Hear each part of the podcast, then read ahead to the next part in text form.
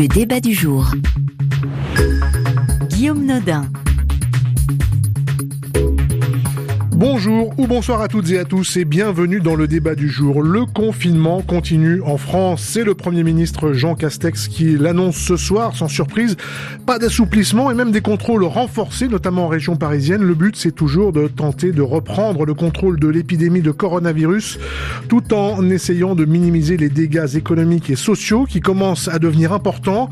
Mais alors que les mesures euh, se prolongent, le soutien est de moins en moins unanime. La grogne monte, notamment chez les restaurateurs les petits commerçants et chez ceux qui voudraient moins de contraintes, tout simplement. Cela commence à faire pas mal de monde à l'arrivée. Quel poids et quelles conséquences pour le contexte politique dans la situation sanitaire? C'est la question du jour. RFI.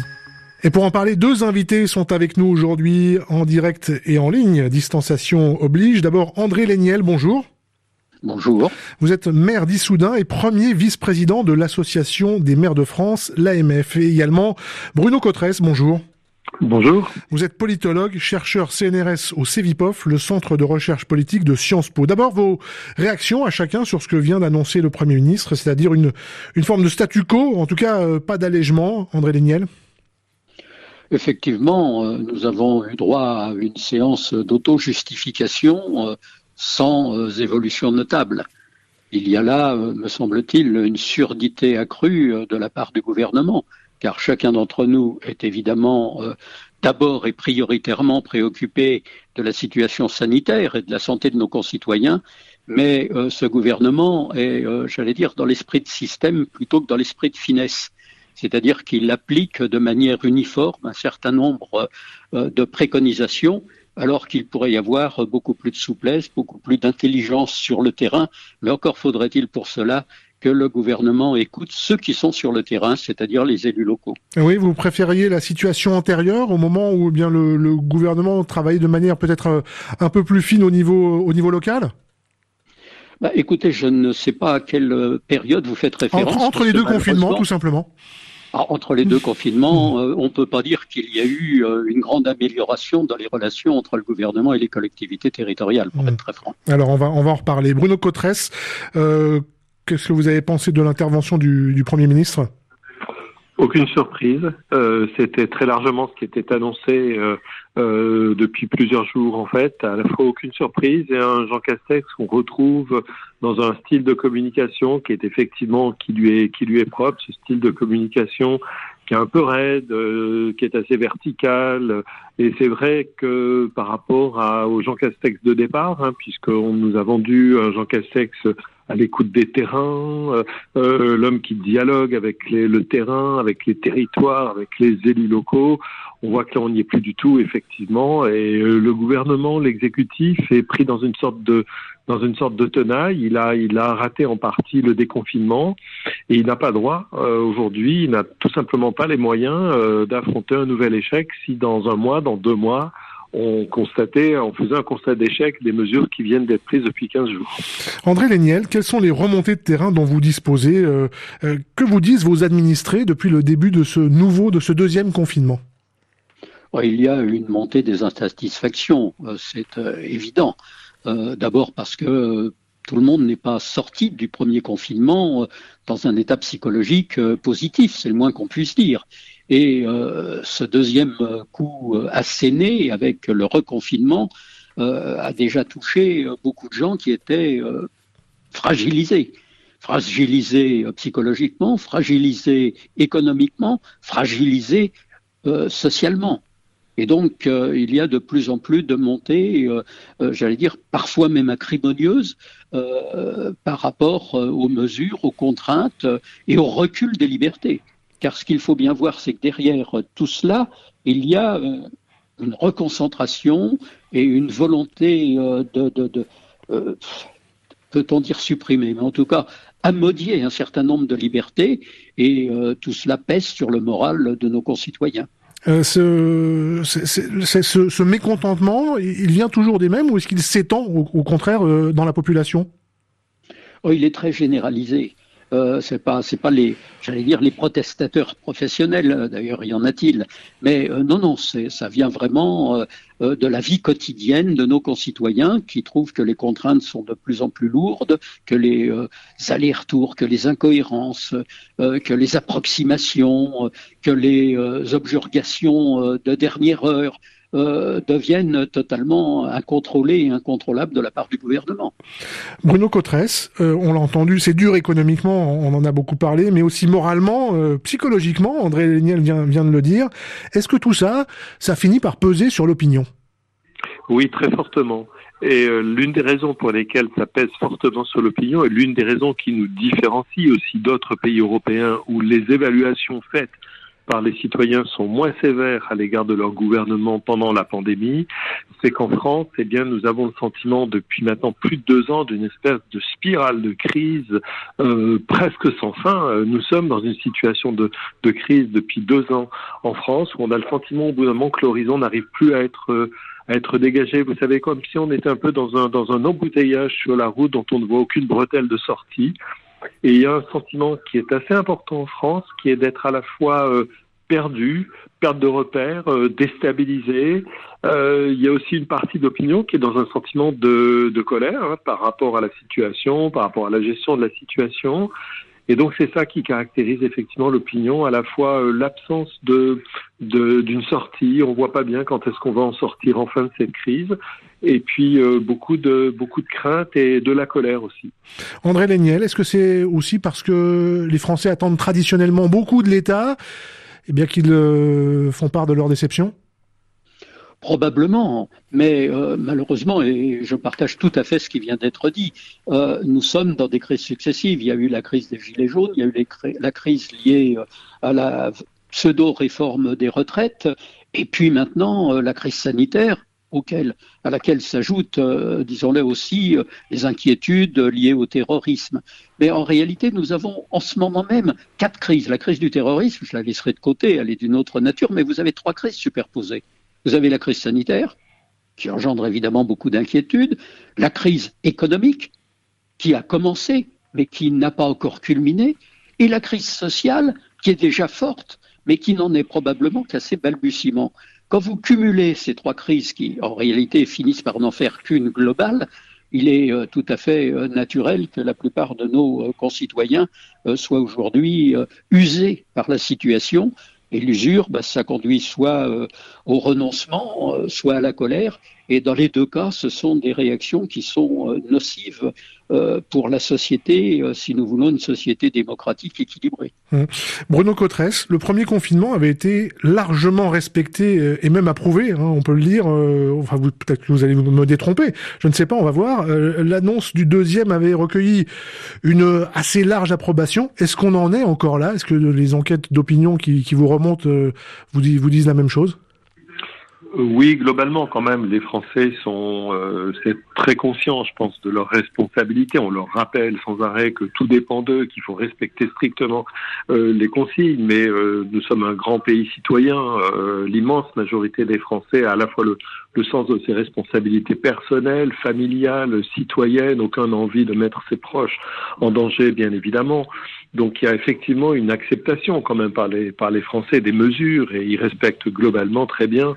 Euh, par exemple le port du masque, on le voit quand même qui est très largement rentré dans les mœurs. C'était pas du tout évident euh, pour la pour la France. Mais néanmoins, on voit que par rapport au premier confinement, il y a effectivement ce sentiment d'usure et ce, ce sentiment qui s'installe progressivement. Euh, eh bien qu'on n'y arrive pas à gérer cette euh, cette crise. Lors du premier confinement, les Français ont découvert avec beaucoup de stupéfaction euh, l'état du système euh, hospitalier, le manque de moyens euh, pour la santé publique. Et puis là, on a le sentiment que on a changé le Premier ministre et puis que ça n'a pas changé grand-chose quand même sur les impasses que nous avons dans notre dans notre système de, de, de santé, notre système de, de décision. Donc il y a là effectivement quelque chose qui commence à être préoccupant sur l'état de l'opinion, euh, l'état de l'opinion publique. Il n'y a pas encore de révolte euh, par rapport aux consignes. Hein. Il n'y a pas de grosses manifs de gens qui se qui se révoltent contre le, le confinement, etc. Mais on voit que dans certains secteurs professionnels, je pense en particulier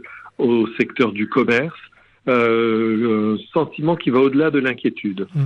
André Léniel, est-ce que vous, vous constatez une baisse de l'activité euh, dans, dans, votre ville? Moins de monde euh, dans les rues ou, euh, ou sur la route? Est-ce que, est-ce que vous avez l'impression que c'est la même chose que lors du premier confinement?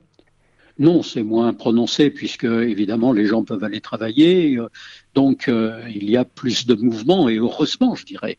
Mais euh, pour euh, enchaîner avec ce qu'a dit euh, le précédent interlocuteur, il ne faut pas confondre la discipline républicaine, et dans notre pays, la discipline républicaine existe, avec l'acceptation de la situation.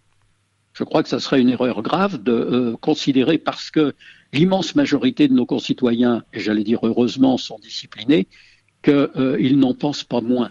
Il faut bien voir qu'actuellement, ce qui tient le pays, c'est l'action des collectivités territoriales et en particulier des maires et de leurs équipes municipales, mais aussi des services publics locaux.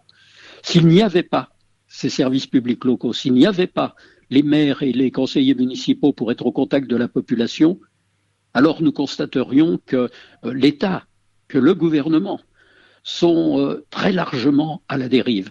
Et d'ailleurs, euh, les sondages, il y en a qui sont faits sur le degré de confiance qu'il faut accorder et je crois que des, sondages de cette nature vont sortir dans les jours à venir, euh, démontreront que, en définitive, la seule chose qui tient par rapport à l'opinion de nos concitoyens, c'est la proximité, c'est-à-dire les maires et leurs équipes municipales et leurs services municipaux.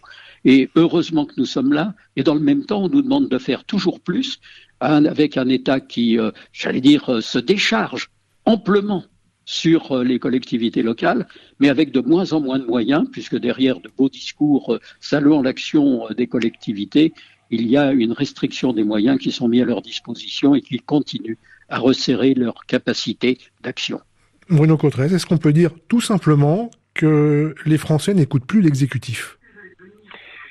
Alors vous savez, il faut, euh, faut resituer un petit peu dans, le, dans un contexte plus, plus général. Euh, la France est dans une crise de défiance politique considérable depuis longtemps, considérable.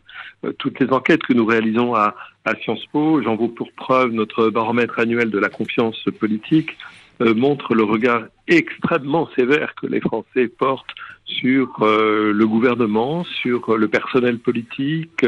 Donc il y a un sentiment d'être avoir été d'avoir été comme abandonné au bord de la route un jour, qui est un sentiment qui est extrêmement prégnant. Euh, en France. Alors c'est vrai que la crise, en particulier la crise épidémique, a renforcé un certain nombre de dimensions de cette crise de confiance. Euh, nous avions pendant la première vague réalisé une enquête comparative au CEVIPOF entre la France, le Royaume-Uni et l'Allemagne et qui montrait à quel point l'écart était gigantesque dans l'évaluation que faisaient les citoyens français par rapport à leur, par rapport aux autres ressortissants européens, anglais et, et allemand, et, et, même un Boris Johnson euh, était beaucoup mieux évalué que, que, que l'exécutif, sans parler évidemment du cas de l'exécutif euh, allemand. Donc on voit qu'effectivement, en sortie de crise, euh, lorsque progressivement les échéances électorales vont revenir sur le devant de la, de la, de, devant de la scène, il y aura sans aucun doute un grand moment d'évaluation par les Français de l'action euh, de l'État et de l'action du gouvernement dans cette dans cette dans cette crise. André Léniel, j'aimerais revenir sur euh, un point que vous avez évoqué en, tout début d'émission. Euh, vous disiez que le dialogue entre l'exécutif, l'État et les collectivités locales ne s'était pas amélioré. Est-ce que vous pouvez préciser un petit peu dans le contexte actuel, dans le contexte sanitaire? Vous savez, nous sommes intervenus sur très nombreux sujets. Par exemple, sur le commerce, l'Association des maires de France a demandé que nous puissions travailler avec le gouvernement pour définir euh, quels étaient euh, les commerces dits essentiels qui est une notion complexe. Mais euh, pour nous, il est évident qu'un certain nombre de métiers pouvaient parfaitement réouvrir. Nous pensons aux librairies, nous pensons aux coiffeurs, nous pensons aux fleuristes, nous pensons à un certain nombre de lieux qui auraient pu parfaitement être adaptés avec des contraintes fortes, mais qui permettraient de redonner de la vie dans un certain nombre de domaines. Ce qui est frappant, c'est qu'à nouveau, aujourd'hui, euh, dans les propos du Premier ministre, pas un mot sur la culture, alors qu'on est en train de sinistrer ce secteur. Et je rappelle que ce secteur est un secteur économiquement très fort, puisqu'il faut savoir que les industries culturelles représentent plus dans le produit intérieur brut de la France que l'industrie automobile, par exemple. Et aujourd'hui, c'est totalement occulté, c'est totalement euh, mis à l'encan. Et, je crois qu'il y a là une erreur fondamentale. Nous avons fait un certain nombre de propositions, y compris par rapport à la santé. je veux dire, le Ségur de la santé, malheureusement, a été un échec patent. Il y a eu quelques mesures qui allaient dans le bon sens, mais souvent très insuffisantes. Et surtout, rien n'a été revu sur, euh, j'allais dire, la présence des institutions de santé sur le territoire. Et nous sommes les uns et les autres amenés, euh, j'allais dire, euh, à bricoler, à essayer de répondre à la place de l'État dans tout un domaine, le domaine sanitaire, qui ne relève absolument pas des compétences des communes ou de leurs intercommunalités. C'est ça la réalité du terrain.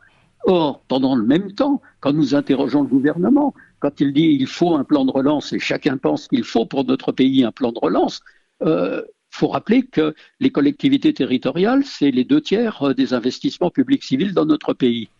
Or, non seulement nous n'avons euh, quasiment aucune aide, ou en tout cas tellement modeste, puisqu'on estime à 6 milliards les pertes, par exemple, pour les communes et leurs intercommunalités, et nous avons somptueusement 600 euh, millions qui nous sont annoncés et dont on n'est pas sûr d'ailleurs de les voir vraiment.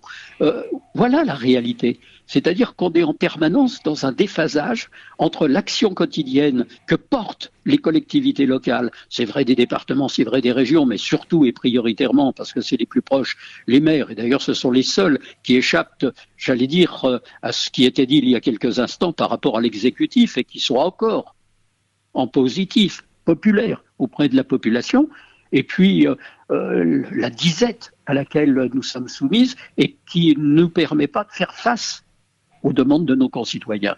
Nous sommes des boucliers, mais des boucliers de plus en plus affaiblis par un État qui ne se préoccupe absolument pas de la manière dont le terrain est en capacité de réagir. Toujours sur cette question de l'échange entre l'État central et, le local, ou en tout, cas entre l'exécutif et, l'opinion, il y a un sondage, Bruno Cotresse, qui est sorti aujourd'hui, dans lequel 60% des personnes interrogées indiquent qu'elles ont déjà enfreint les règles du confinement. Comment on l'explique? C'est un déficit de, de confiance euh, généralisé? C'est du fatalisme? C'est enfin voilà.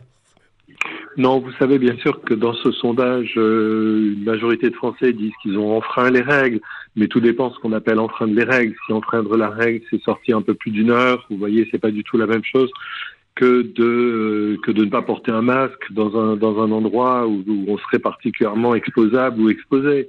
Euh, je pense qu'en je pense qu'en fait il y a il y a cette problématique qui est une problématique de manque de confiance dans la parole de l'État, dans la parole du gouvernement, euh, qui caractérise quand même toute la séquence que nous vivons depuis le depuis le printemps. Et c'est ce sentiment qui est que on dit les choses et puis finalement c'est euh, revu ultérieurement, que la parole euh, des experts même a été euh, sur le sur la sellette, hein, la parole des experts. Et donc c'est pas ça participe, me semble-t-il, à ce à ce sentiment un petit peu de perte de repère euh, de ne pouvoir se fier au fond qu'à son qu'à sa propre jugeote, qu'à son propre bon sens. Et j'ai le sentiment que nous sommes aujourd'hui effectivement dans ce dans ce climat de l'opinion, euh, perte de repères, difficulté à avoir confiance dans la parole des des autorités. C'est relativement inquiétant par rapport à la, bonne vitalité de notre système démocratique à travers cette, euh, à travers cette crise épidémique. André Léniel, est-ce que les maires constatent ces infractions euh, petites euh, ou plus grandes? Est-ce que comment ils font pour faire appliquer des règles dont on a compris que vous souhaitiez qu'elles soient adaptées? Il y a du, il y a du bon sens qui se met en place? Vous savez, on, on est dans le pragmatisme local au quotidien. Et bien entendu, euh, nous appelons tous à la prudence, nous appelons tous euh, au respect des gestes essentiels. Et en même temps, il y a tellement d'incohérences euh, d'ordre et de contre-ordre, d'approximation dans les circulaires, dans les protocoles, que si nous les appliquions au pied de la lettre, dans la plupart des cas, nous serions en incapacité de maintenir les écoles ouvertes, de maintenir les services publics locaux dans leur capacité à répondre aux attentes des citoyens. Donc, il y a des adaptations. Moi, je l'ai dit tout à l'heure, l'immense majorité de nos habitants est dans la discipline républicaine. Ils respectent. Mais en même temps, quand ils trouvent que c'est totalement absurde, eh bien, ils adaptent. Et je pense qu'un grand peuple doit à la fois être discipliné et républicain, mais doit être capable aussi de s'adapter aux réalités du terrain.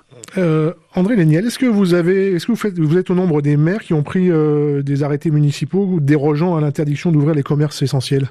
Non, non, notre démarche, ma démarche est celle de l'Association des maires de France. Nous avons d'ailleurs co-signé, François Barouin et moi-même, euh, un appel en ce sens, était un appel à la raison à l'égard du gouvernement, en disant, écoutez, aujourd'hui, euh, la liste de ce qui est prioritaire est insuffisante, parfois incohérente, et en tout cas recèle d'énormes injustices. Alors on nous a dit ah bah oui vous pouvez pas ouvrir les librairies donc on va supprimer pour les grandes surfaces la capacité à vendre des livres. C'est-à-dire qu'ils ont égalisé par le bas c'est-à-dire par le sacrifice de la culture mais en privilégiant bien entendu les grandes plateformes. Alors que ce que nous demandions c'était que les librairies puissent dans des circonstances adaptées bien entendu, donner euh, les nourritures spirituelles qui valent bien les nourritures terrestres classiques. Mmh. Euh, Bruno Cotresse, d'un point de vue euh, politique, et on l'entend, hein, on est désormais bien loin de l'Union nationale, y compris sur la question sanitaire. Les oppositions s'opposent, la majorité soutient le gouvernement. Vous diriez qu'on est dans une certaine normalité ou est-ce qu'on est encore dans une période un peu particulière? Non, on est dans une certaine normalité, me semble-t-il si dans un système démocratique qui se porte bien, les oppositions jouent leur rôle, elles sont dans leur rôle en critiquant le gouvernement, en harcelant le gouvernement, c'est la, la vie parlementaire, c'est le jeu de la vie parlementaire d'essayer de tacler le gouvernement, c'est tout à fait normal.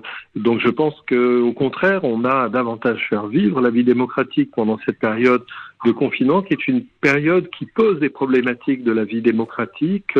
La parole de, de l'État euh, règle nos vies euh, sur des aspects qui sont tout à fait euh, qui sont tout à fait importants. Il est plutôt bien, je trouve, que les oppositions fassent valoir leur droit à critiquer le, le gouvernement. Et il faut que le gouvernement, lui, se saisisse de ces critiques pour s'améliorer, informer les citoyens, motiver ses choix, éclairer les citoyens sur les décisions et sur ce qui conduit à un certain nombre de décisions. Et ça, c'est du fonctionnement euh, tout à fait normal d'un bon système démocratique qui fonctionne.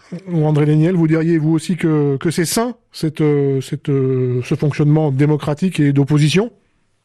Oui, sauf qu'il est de moins en moins démocratique parce qu'il faut bien voir que le gouvernement actuellement agit essentiellement par ordonnance et que les ordonnances par nature ne sont pas débattues au sein du Parlement, en tout cas pas immédiatement, et euh, qu'il y a de plus en plus de restrictions au véritable débat démocratique dans notre pays. Et il est dommage que ça ne s'exprime pas là où ça devrait s'exprimer, c'est-à-dire au Parlement. Alors le Sénat, parce qu'il est dans l'opposition, essaie de jouer son rôle, mais on sait qu'il n'a pas le dernier mot euh, sur la quasi-totalité des sujets, malheureusement, euh, et donc il n'est pas en capacité d'être euh, le lieu d'équilibre démocratique qui serait indispensable, même s'il fait tout ce qu'il peut en ce sens. Et l'Assemblée nationale est complètement mise hors jeu dans le système tel qu'il vit actuellement. Ce que, ce que vous nous dites, André Léniel, c'est que toutes ces, tous ces avis qui sont émis euh, par les oppositions, par euh, même euh, à l'intérieur de, la majorité, tout ça ne pèse absolument pas dans la gestion des, choix du, gouvernement et dans la gestion de la crise sanitaire.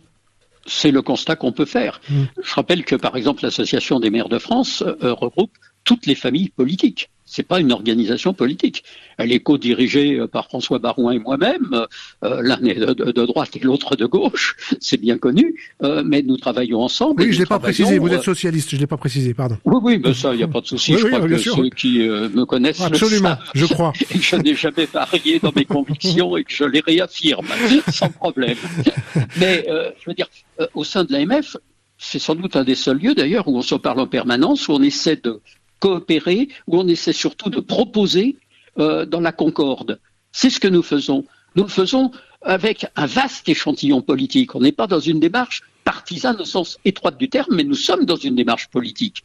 Mmh. Or, rien de sérieux n'est repris de ce que nous proposons sur aucun des sujets. Je le disais euh, sur le Ségur de la santé où euh, les collectivités locales euh, ont été quasi totalement ignorées. Nous le disons sur le débat en ce qui concerne le commerce. Nous le disons sur ce qui concerne les équipements locaux qui sont mis à disposition et pour lesquels on nous restreint les moyens. Nous, nous le disons sur tous les sujets puisque les maires, ils sont sur tous les sujets. Ils ont ce qu'on appelle la clause de compétence générale. Ils touchent absolument à tout. Mais en permanence, nous essayons de dialoguer. Nous ne sommes pas dans une volonté d'opposition. C'est pas notre rôle en tant qu'association des maires de France. C'est le rôle des partis, c'est le rôle au Parlement, et c'est parfaitement sain que ce soit le cas. Mais nous, nous sommes dans une démarche qui se veut constructive. Il y a une dizaine de jours, nous avions une rencontre État-collectivité. C'est comme ça que le gouvernement l'a appelé, la REC, la rencontre État-collectivité. Nous avions le Premier ministre en face de nous et 12 ministres. Et les principales associations d'élus euh, étaient là. On a posé des questions. Nous n'avons eu strictement, en deux heures passées de réunion, aucune réponse à aucune des questions concrètes et centrales que nous avons posées à ce moment-là. Hum. Nous sommes dans une figuration où malheureusement euh, le véritable dialogue n'est pas au rendez-vous. Bruno Cotresse, euh, il y a un mot qui euh, qui circule et qu'on entend ces, ces, derniers jours. On parle d'une gilet jaunisation et c'est pas très joli et je le reprends quand même comme ça parce qu'il est assez clair des, des, commerçants français. Est-ce que c'est un risque? Ah, Je ne suis je suis. Il faut, bon, il faut voir la, la, la situation euh, d'abord et avant tout. Euh, le commerce de centre-ville vit une crise qui est euh, colossale. Il faut jamais oublier que le commerce, avec une personne qui a cru dans son projet, qui a mis souvent ses économies personnelles euh, sur la table, qui s'est endetté à la banque. C'est une petite brique du système capitalisme. Alors par contre, c'est une sacrée brique importante d'une économie qui fonctionne bien. Et c'est toute sa vie à lui, il faut le préciser aussi. C'est toute sa vie, mais bien, mais bien sûr, c'est toute leur vie à, à eux. Après qu'il y ait un sentiment de colère, ça c'est incontestable, qu'il y ait un sentiment de colère. Euh, les commerçants et les petits commerçants euh, notamment sont traditionnellement une clientèle électorale qui est plus une clientèle du centre droit, on va dire globalement, ou de la droite. Euh, donc cette, cette clientèle électorale, je ne doute pas que les leaders politiques euh, qui vont vouloir se présenter aux élections et en particulier aux élections régionales et élections départementales qui arrivent vont devoir leur parler parce qu'effectivement si les politiques ne parlent pas aux groupes sociaux, lorsque ces groupes sociaux connaissent des situations d'extrême tension et d'extrême difficulté, alors là, la, cocotte minute peut exploser Effectivement. Donc c'est aux politiques euh, de jouer son rôle, c'est-à-dire d'être sur le terrain, d'être à l'écoute, euh, de faire des propositions et de euh, et d'œuvrer pour que ça se passe le mieux possible.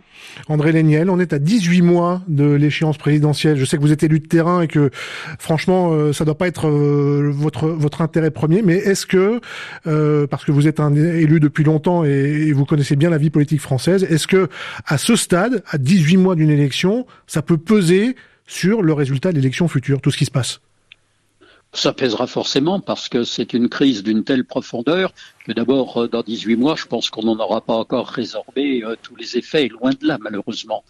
Euh, nous serons probablement dans une situation sociale encore perturbée et avec une situation économique qui ne sera pas encore relevée. Donc, évidemment que ça pèsera sur le moral des Français, et pesant sur le moral des Français, ça pèsera forcément euh, sur leur comportement euh, électoral. Ça me paraît euh, une évidence. Après, vous dire dans quel sens, comment, avec quels excès ou avec quelles raisons, personne aujourd'hui n'est en, capacité de le définir. Mais oui, ça pèsera incontestablement parce que la crise que nous traversons, qui est sans exemple, en dehors bien entendu des crises guerrières, va forcément euh, à la fois euh, marquer le paysage qui est celui de la France, mais pas seulement de la France, de l'ensemble du monde, mais va aussi marquer euh, les esprits, engendrer de nouvelles habitudes et de nouveaux comportements, et que tout cela devra conduire les uns et les autres, et je l'espère l'ensemble des politiques, à réfléchir à leur logiciel et à être en capacité de faire des propositions qui s'accordent à la dureté des temps. Euh, Bruno Cotresse, très rapidement, je suis désolé, il nous reste très peu de temps. Euh, on constate que la cote du Premier ministre est au plus bas et que la cote du, du président de la République, elle, elle est stable, voire en hausse. Comment est-ce que vous l'expliquez? Très vite. Euh, le président de la République bénéficie aussi du climat des attentats, hein, donc il y a une sorte de réflexe, on va dire, de soutien quand même au chef de l'État. Quant au Premier ministre, effectivement, il est dans une position très difficile alors qu'il n'a que quelques mois euh, d'exercice de ses fonctions à Matignon. Et on voit que ça va être compliqué pour le, pour le Premier ministre si sa cote de popularité atteint la, la zone d'alerte à un moment donné. Merci beaucoup Bruno Cotresse. Merci également André Léniel euh, d'avoir participé à cette émission. Merci à toute l'équipe du débat du jour. Florence Ponce à la coordination, Simon Carteret à la documentation et à la réalisation aujourd'hui Laurent Philippot. Vous pouvez nous retrouver, nous réécouter, nous podcaster sur euh, notre site internet ou sur nos applications mobiles. Le prochain débat, c'est demain, même heure, même endroit, avec Philippe Le Dans moins d'une minute, l'info revient sur RFI. Prenez soin de vous et des autres et bonjour chez vous.